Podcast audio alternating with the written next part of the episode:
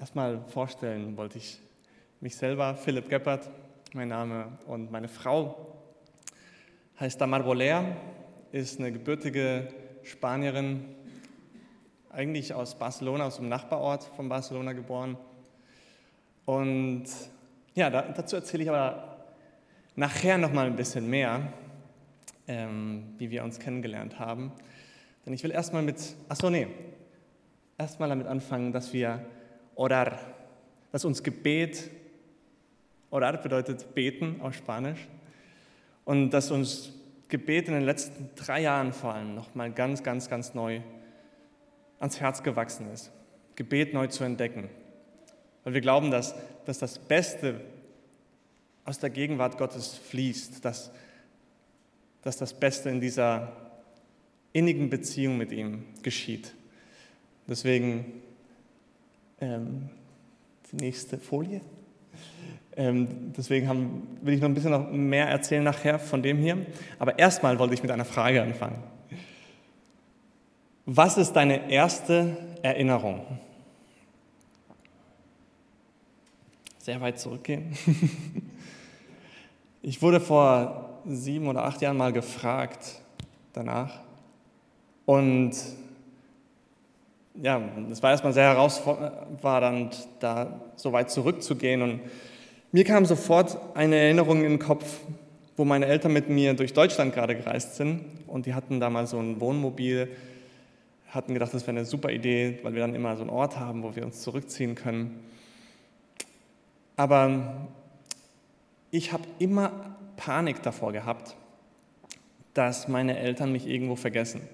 Weil es war für mich immer faszinierend, wenn wir so viel rumgefahren sind und manchmal 22 Stunden unterwegs am Stück im Auto waren und meine Eltern immer wussten, wo sie hinkommen wollen und da auch hinkamen. Und ich habe gedacht, wie, wie, schaffen die das? 22 Stunden in einem Ding sitzen, das fährt und fährt und fährt und fährt. Und dann kommen sie irgendwo bei meinen Großeltern an oder bei, in den Gemeinden, wo sie hin wollten. Und ich habe gedacht, wenn, wenn die mich verlieren, dann, dann bin ich verloren hier in dieser riesigen Welt, wenn man da 22 Stunden rumfahren kann und es immer noch weitergeht. Und diese, diese Angst ist immer wieder in so Albträumen aufgetaucht.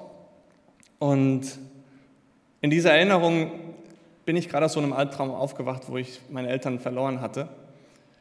Und bin im leeren Wohnmobil aufgewacht, erschrocken, dass meine Eltern nicht da sind, rausgerannt in die Dunkelheit und, und fand auch aus, außerhalb vom Wohnmobil meine Eltern erstmal nicht. Und, und dieses in die Dunkelheit hinausrennen, ich kann mich noch an dunkle Bäume erinnern in der Nacht, das hat sich tief eingeprägt. Dieses Verlassen, Angst vom Verlassenwerden, Angst vor der Dunkelheit. Aber jetzt erstmal ein Sprung vor fünf Jahren, nee, vor sechs Jahren jetzt schon ähm, durfte ich mit dieser Band nach Barcelona ziehen. Also diese Band hat schon in Barcelona Musik gemacht, aber ich durfte mit ihnen zusammen Gitarre spielen. Die haben mich gefragt, ähm, hast du überlegt, gerade wieder zurück nach Spanien zu kommen? Ich hatte es eigentlich nicht vor, aber sie haben Gitarristen gebraucht. Und es hat sich dann so gefügt, dass, dass ich wieder Richtung Spanien gehen durfte. Und ich habe es geliebt, mit denen zusammen Musik zu machen. Sie ähm, reden über Gott auf eine super natürliche Art und Weise. Da gibt es nicht viele Bands in Spanien. Und gleichzeitig habe ich sehr viele Künstler kennengelernt in Barcelona. Und langsam entwickelte sich daraus dann so Kleinkunstabende. Kleinkunstabende bedeutet einfach ein Mikrofon hinzustellen und Leute können ihre Gedichte, ihre Lieder, ihre Theaterstücke ähm, vortragen. Am Anfang war das noch in der Wohnung von Freunden, da gab es noch kein Mikro. Aber irgendwann wuchs es so stark, dass wir in unserer Gemeinde das gemacht haben, dann irgendwann in Kulturhäusern in Barcelona und es explodierte, es boomte und da habe ich auch meine Frau kennengelernt. Auf dem Foto unten sieht man sie nicht richtig, aber die hat gerade eine Kunstschule aufgebaut mit Jugend mit einer Mission.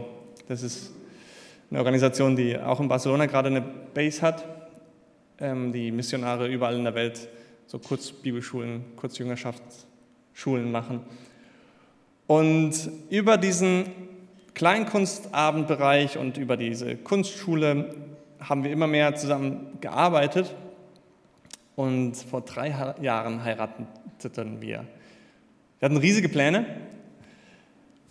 Ähm, ich wollte einen Verein eigentlich gründen und irgendwann vielleicht Festivals machen, um Künstler zu fördern, um die Kreativität der Leute ja, zu fördern und in sie zu investieren. Meine Frau wollte einen Doktor eigentlich damals machen in Kunst, weil sie das studiert hat. Und ich habe gedacht, das passt perfekt. Und dann haben wir geheiratet und alle Pläne sind kaputt gegangen. Und es war so verrückt. Es ist eine längere Geschichte, wie das geschah. Aber es war in der Zeit nach unserer Hochzeit so, wie als ob uns Gott nochmal einen Bereich tiefer zeigt. Nochmal, dass es, bevor wir investieren in die Kreativität von Menschen, dass es wirklich wie so eine geistliche Wüste gibt, so ein Bedürfnis, das gestillt werden muss und das auch erst gelernt werden darf in vielen Fällen. Und als wir, das ist eine der wunderschönen Aussichten, die wir in der Nähe von unserem Haus haben, als wir dann anfingen, mehr darüber zu reden, entstand eine, ja, ein Plan, wo wir gesagt haben, okay, wenn Gott wirklich noch mehr in diese Intimität investieren will. Und es haben uns Gebetshäuser ähm, inspiriert hier in Deutschland, aber auch eine Gebetsbewegung aus England, 24-7 Prayer, schon vor 20 Jahren, hat mich sehr tief geprägt. Und als das anfing, ein Thema zu werden, haben wir gesagt, okay Gott, wie, wie machen wir das und, und was machen wir da genau in Barcelona? Denn wir merkten, Viele Leute hatten über Barcelona oder nee, über ganz Spanien ausgesprochen, dass Spanien wie so eine geistliche Wüste ist, wie so ein, wie so ein Friedhof der Missionare, haben das viele oft gesagt. Und haben dann immer wieder, ich habe das mein ganzes Leben lang gehört, und viele Missionare sind auch zurückgegangen. Und, und mich hat es irgendwann so geärgert. Und ich habe gesagt, Gott, wenn du das nicht veränderst, dann, wir, wir können hier nichts verändern. Und was willst, wie willst du, dass wir dieses Land sehen? Wenn andere Leute es als geistliche Wüste sehen oder als Friedhof der Missionare. Und ich sah irgendwann so eine Netflix-Reportage über Wüsten. Und in dieser Wüste regnet es nur einmal in zehn Jahren. Und obwohl es nur einmal jede zehn Jahre regnete, als es regnete, spross von überall her auf einmal grünes Gras und es kamen Vögel von überall her und brüteten dort ihre Küken aus, weil, weil das der fruchtbarste Ort auf einmal war. Einfach nur, weil es geregnet hatte. Und das, das kam mir auf einmal in, ins Gedächtnis, als wir damals gebetet haben und zu Gott gesagt haben, Gott, wie, wie willst du, dass wir Spanien sehen? Und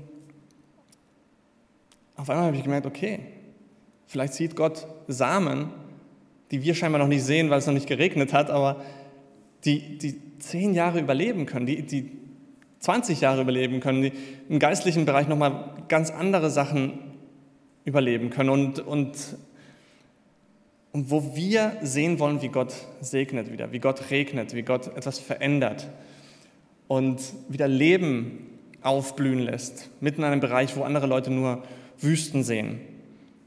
Und dann haben wir gesagt, okay, Gott, dann, dann nehmen wir das ernst. Dann wollen wir so einen Gebetsraum oder Gebetshaus oder eine Gebetsbewegung wieder starten. Wie, wie machen wir das? Was ist das Traumgebetshaus in Barcelona? Und dann habe ich irgendwann mal so eine Coaching-Frage an meine Frau gestellt. Wenn du alle Ressourcen der Welt hättest, was für ein Gebetshaus würdest du bauen? Und da hat sie dann ihre Augen geschlossen und hat gesagt, Philipp, ich, ich sehe wie so, ein, wie so ein Tor, das Holz, das geschnitzt ist und eigentlich schon bekannt als ein Kunstwerk in dem ganzen Viertel und wo man reingehen will, einfach weil es so schön ist. Und dann geht das Tor auf und das Erste, was man sieht, ist ein Garten. Und das hat mich konfrontiert, nämlich in Barcelona gibt es nicht viele Gärten, es ist absoluter Luxus. Und ein Haus zu haben, wo es im Innenhof einen Garten gibt, hat uns sehr tief daran erinnert an, an diese Spaziergänge, von denen ich vorhin erzählt habe, an dieses mit dem Schöpfer spazieren gehen im Garten. Und wir sind so oft umringt von Tischen, Stühlen, von Wänden, Straßen, wo wenn irgendetwas kaputt geht, müssen wir es reparieren.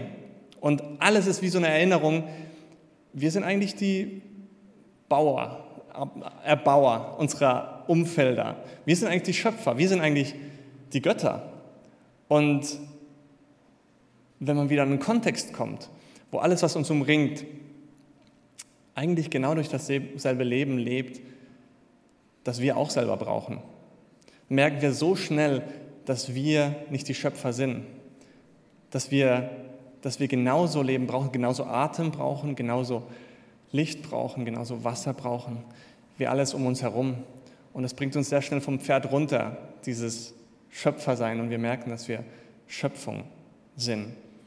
Und es ist ein sehr heilsames ja, Geschehen, es ist eine sehr heilsame Erfahrung für mich immer gewesen, in die Natur hinauszugehen und zu merken, stimmt, ich bin Schöpfung. Und wieder in Kontakt zu kommen mit dem Schöpfer. Und dann hat sie gesagt, ja, und dann kommt man irgendwann in so ein Haus und da stehen Leute und haben, machen Lobpreis laut oder sitzen still und lesen oder schreiben oder sind, sind einfach in der Stille vor Gott. Und dann geht irgendwann so eine Seitentür auf und dann kann man da reingehen und da ist ein riesiges Atelier. Und da kann man am Stein meißeln, am Holz schnitzen, malen.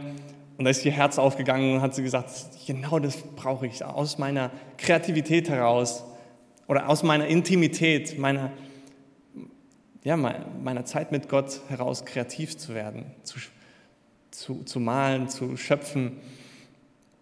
Und das wurde dann irgendwann so, so ein Traumbild. Nochmal zurück. Zwei Bilder.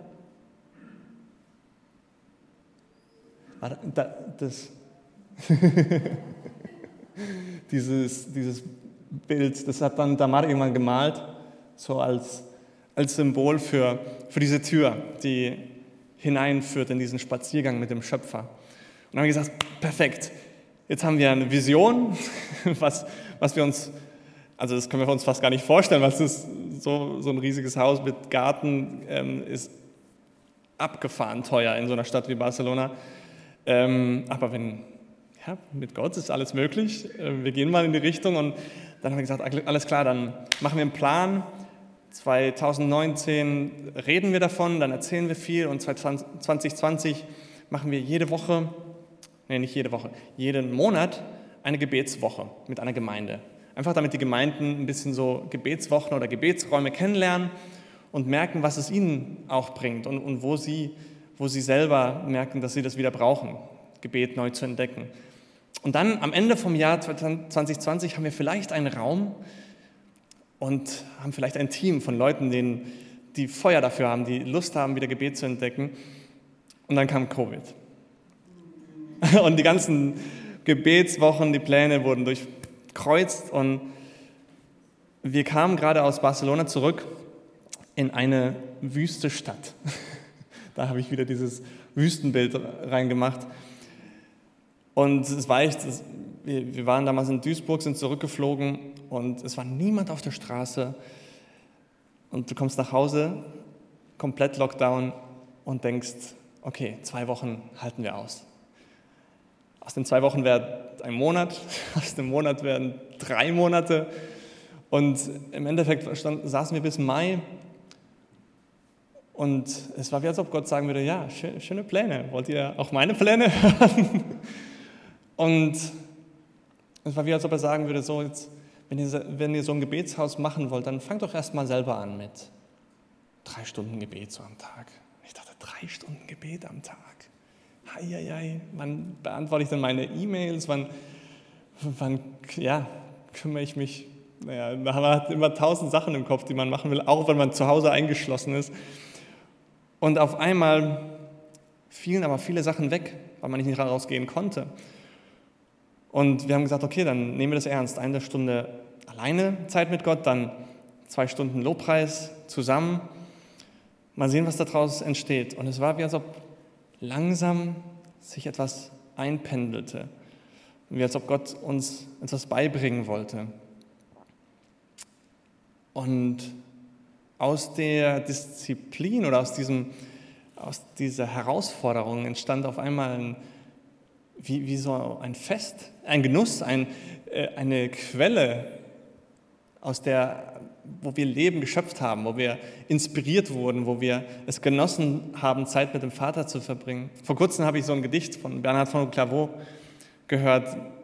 Das fing irgendwie so an, wenn du vernünftig bist, dann sei eine Schale und kein Kanal. Denn dieser gibt gleich das weiter, was er bekommt, während die Schale erst weitergibt, wenn sie überfließt. Und genau dieses Bild war, war diese Lektion. Im Psalm 37, 4 steht, glaube ich, habe deine Lust am Herrn. Habe deine Lust am Herrn. Das war diese Lektion, die, glaube ich, schon vor tausenden Jahren David verstanden hat, als er ähm, es genossen hat, vor, vor Gott Musik zu machen. Und aus irgendeinem Grund hat er irgendwie erfahren, dass, dass das scheinbar Gott liebt und dass, dass ihm das aber auch gleichzeitig so viel Lebensfreude gibt.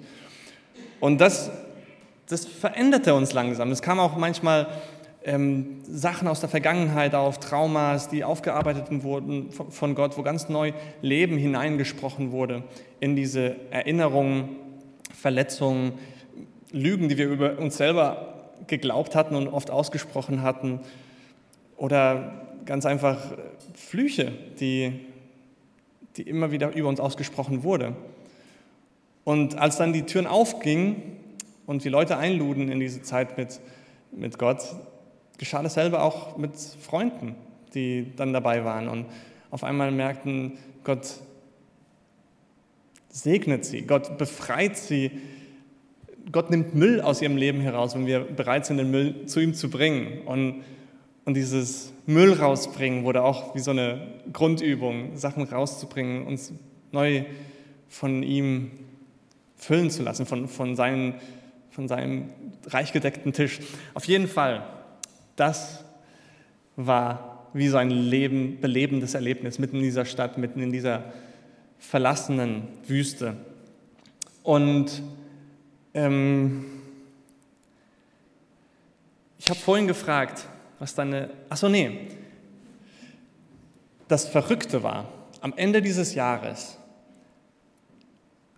rief uns YWAM an und hat gefragt, wollt ihr nicht einen Gebetsraum bei uns öffnen. Wir haben so einen kleinen Raum bei uns im Keller, der sah so aus.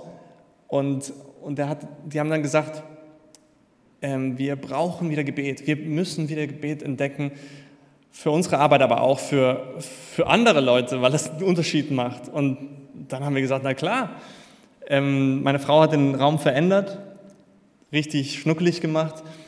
Und auf einmal hatten wir unseren ersten Raum und unser erstes Team von Leuten, die wirklich Gebet wieder entdecken wollten. Das war die Einweihung. Normalerweise waren wir nicht so viele aufeinander. Aber das war dann auf einmal ein Ort, wo Leute eingeladen wurden in die Intimität mit Gott. Und das Verrückte war, wir hatten unseren Plan nicht durchsetzen können und trotzdem hat uns Gott unsere Ziele gegeben, die wir eigentlich für 2020 hatten. Und es war wie so eine Lektion, so, wenn ihr mir, mir zuhört, dann verändert sich was. Ich bin produktiver, als ihr denkt, dass ihr sein könnt, wenn ihr es alleine macht. Und ja, das, das war eines der, der größten Lektionen, die wir gemacht haben, äh, die wir bekommen haben in dieser Zeit. Vorhin habe ich gefragt, was deine erste Erinnerung ist.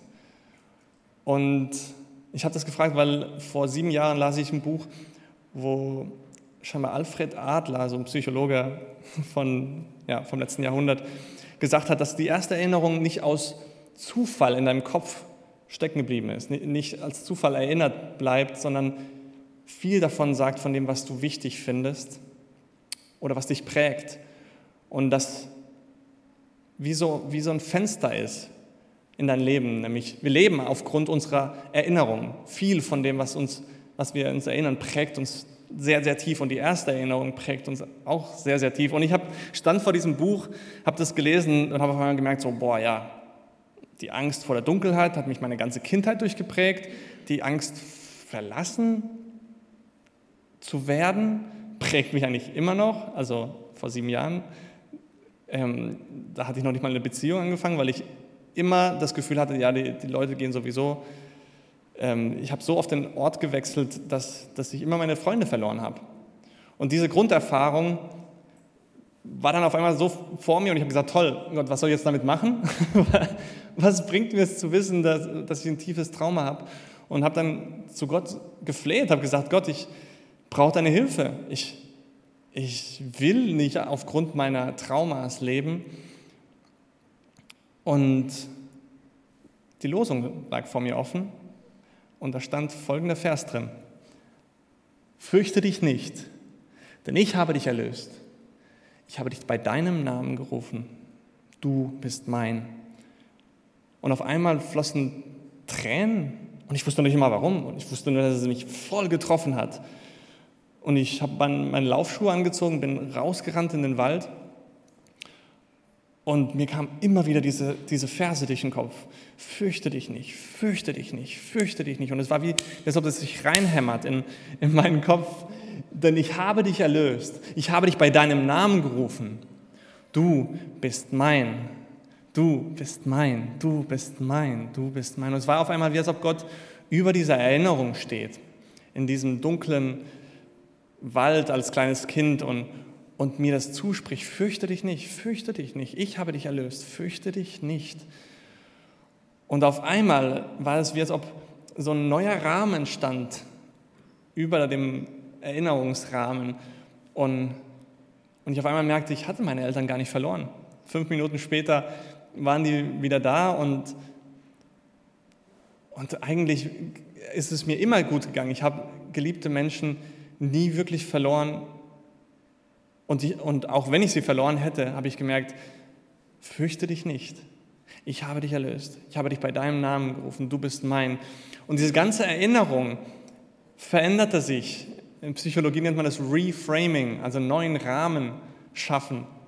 Und es war so verrückt, weil es einfach Gott gemacht hat durch den Vers, der gerade vor mir lag und mich tief getroffen hat. Und deswegen habe ich zwei Jahre danach, glaube ich, ein Lied geschrieben. Das würde ich gerne kurz vorsingen. Die Übersetzung ist an der Wand.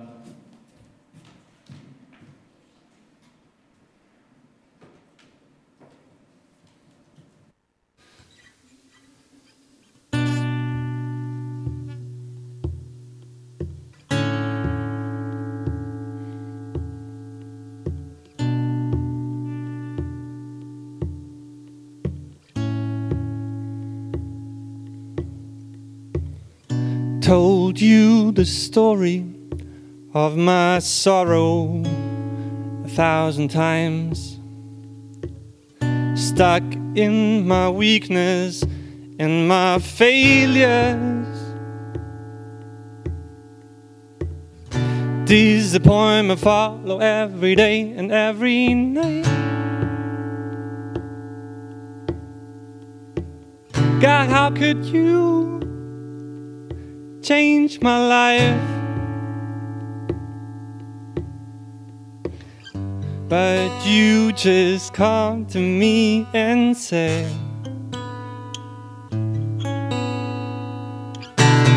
You say to me, stand up and walk that way.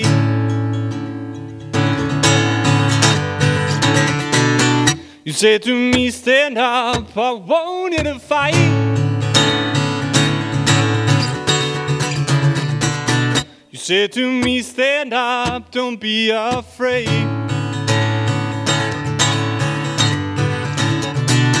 You say to me, stand up, you won't be alone.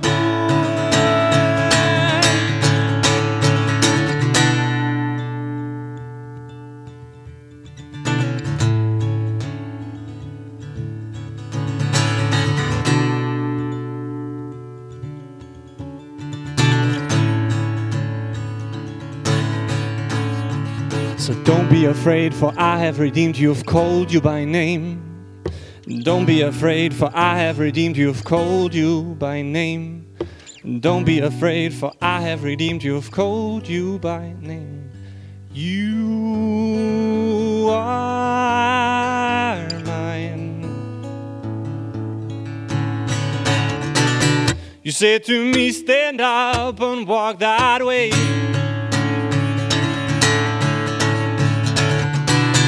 You said to me, Stand up, I want you to fight.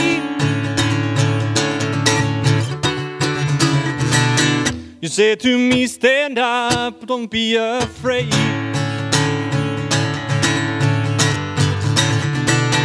You said to me, Stand up, you won't be alone.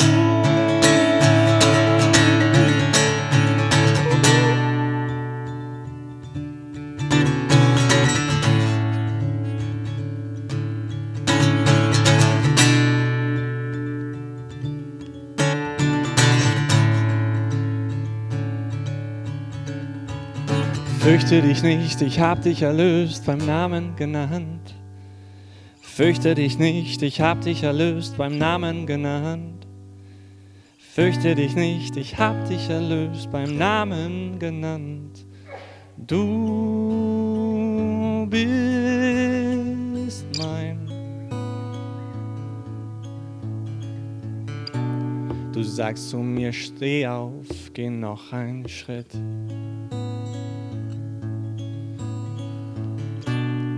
Sagst zu mir, steh auf, ich gebe dir Kraft. Du sagst zu mir, steh auf, fürchte dich nicht. Du sagst zu mir, steh auf, ich bin bei dir.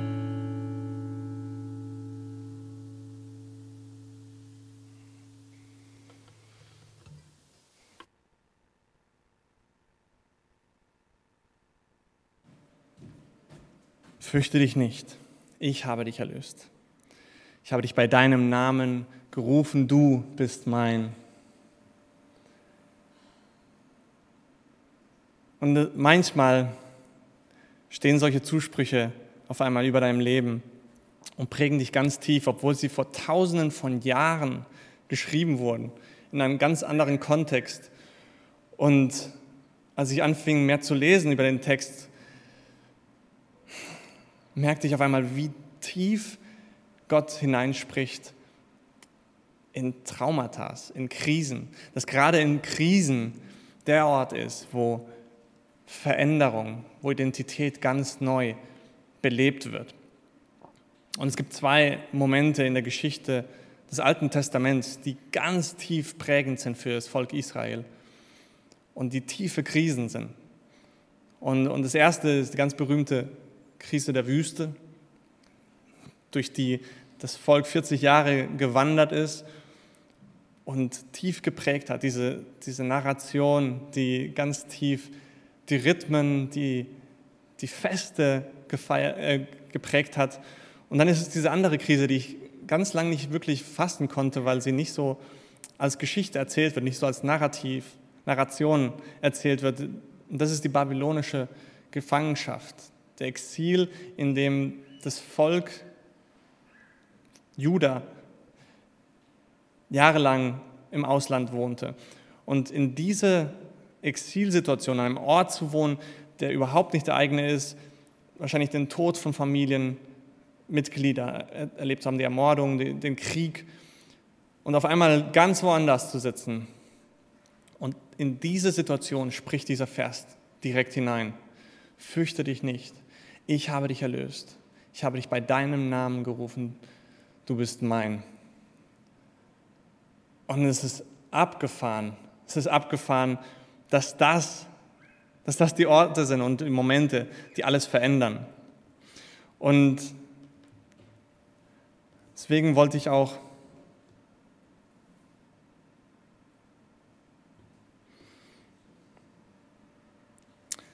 diesen einen Vers mit euch teilen.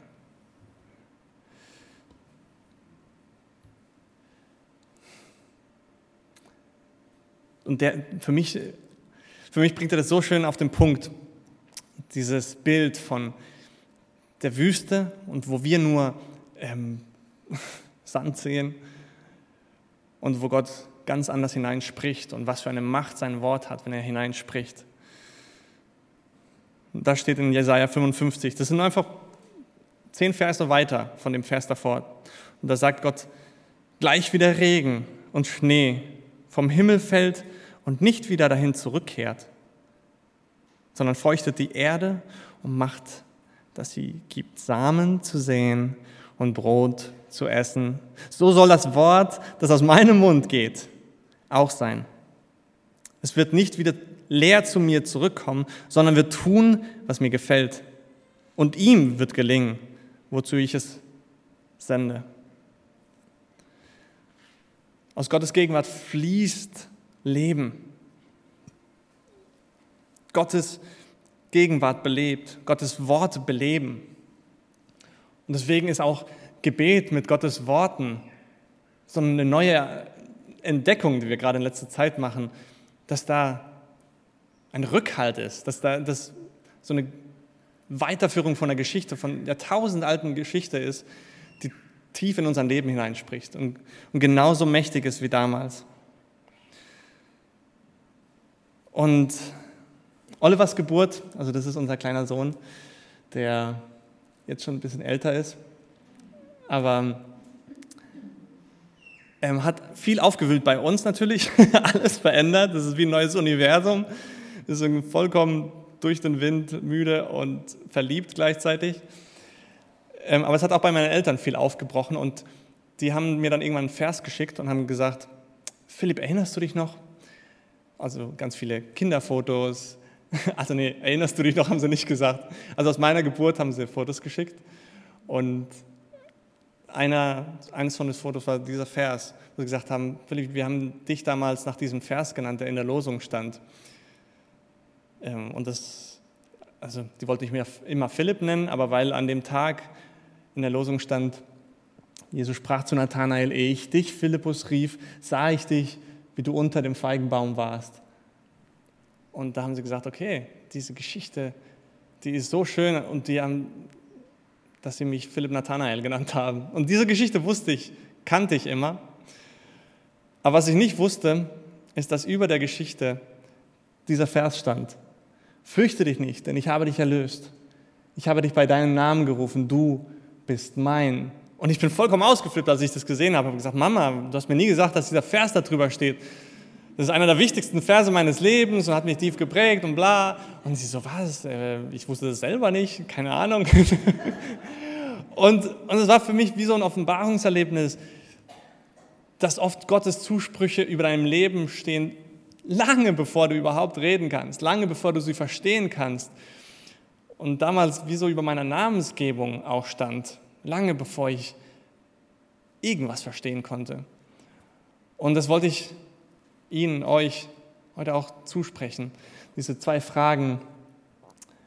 Welche Erinnerung prägt dich?